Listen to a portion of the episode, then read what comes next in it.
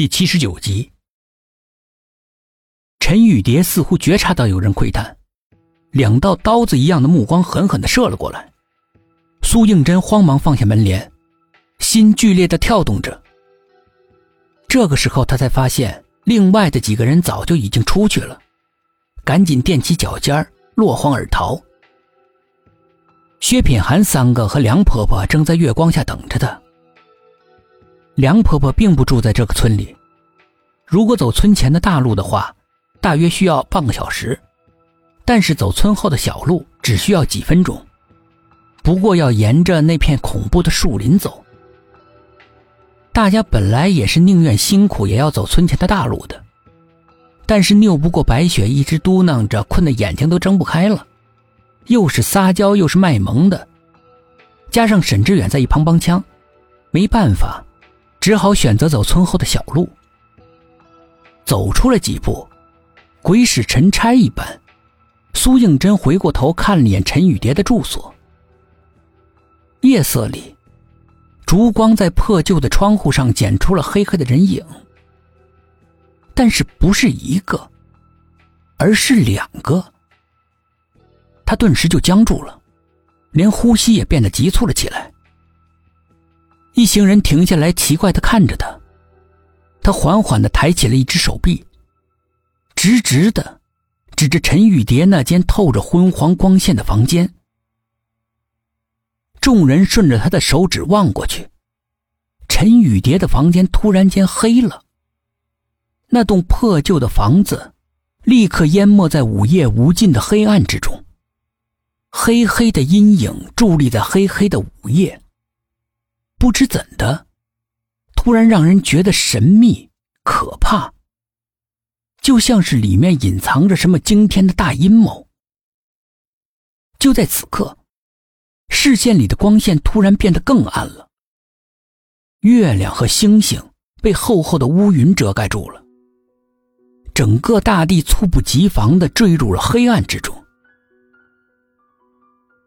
阴冷的风一阵一阵的吹过来，每个人都冻出了一身鸡皮疙瘩。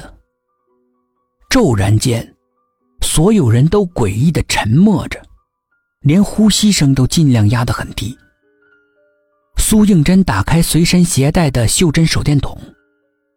手电筒也没有两寸的样子，可以挂在钥匙扣上，因为太小，发出的光也是极其的微弱的。但跟现在的黑暗比起来，用米粒之光形容那是再恰当不过了。昏黄的光照在脚下，只能是勉强的让人看清路况。一群人像走在恶魔嘴边一样提心吊胆的。偏偏这个时候，白雪发出了一声惊心动魄的尖叫。那轮血月亮陡然从云层里面钻了出来，阴冷的注视着这群惶恐不安的人。小路的两旁突然出现成片成片的墓地，数不清的坟墓，在月光下显得诡异恐怖。难怪白雪要叫了。别怕。梁婆婆见到众人心慌，不敢再往前走，她说道：“以前呢是乱葬岗，相传方圆几十里横死的人，或者早夭的孩子，全都埋在这儿了。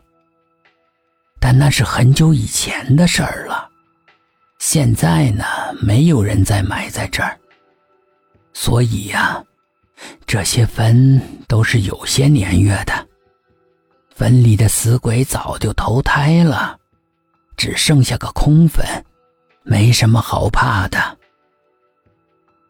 梁婆婆神情凝重的指着前面的那片树林说：“那里才真正叫人害怕。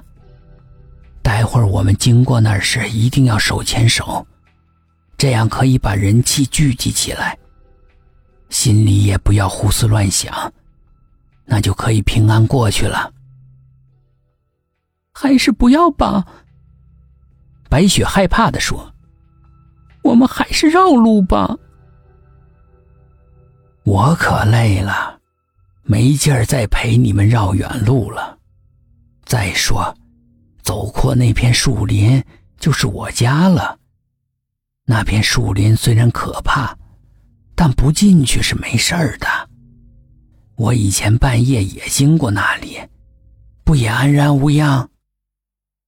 梁婆婆年纪大了，早就已经精疲力尽，确实没有力气走远路了。白雪无话可说，只得乖乖的跟着走。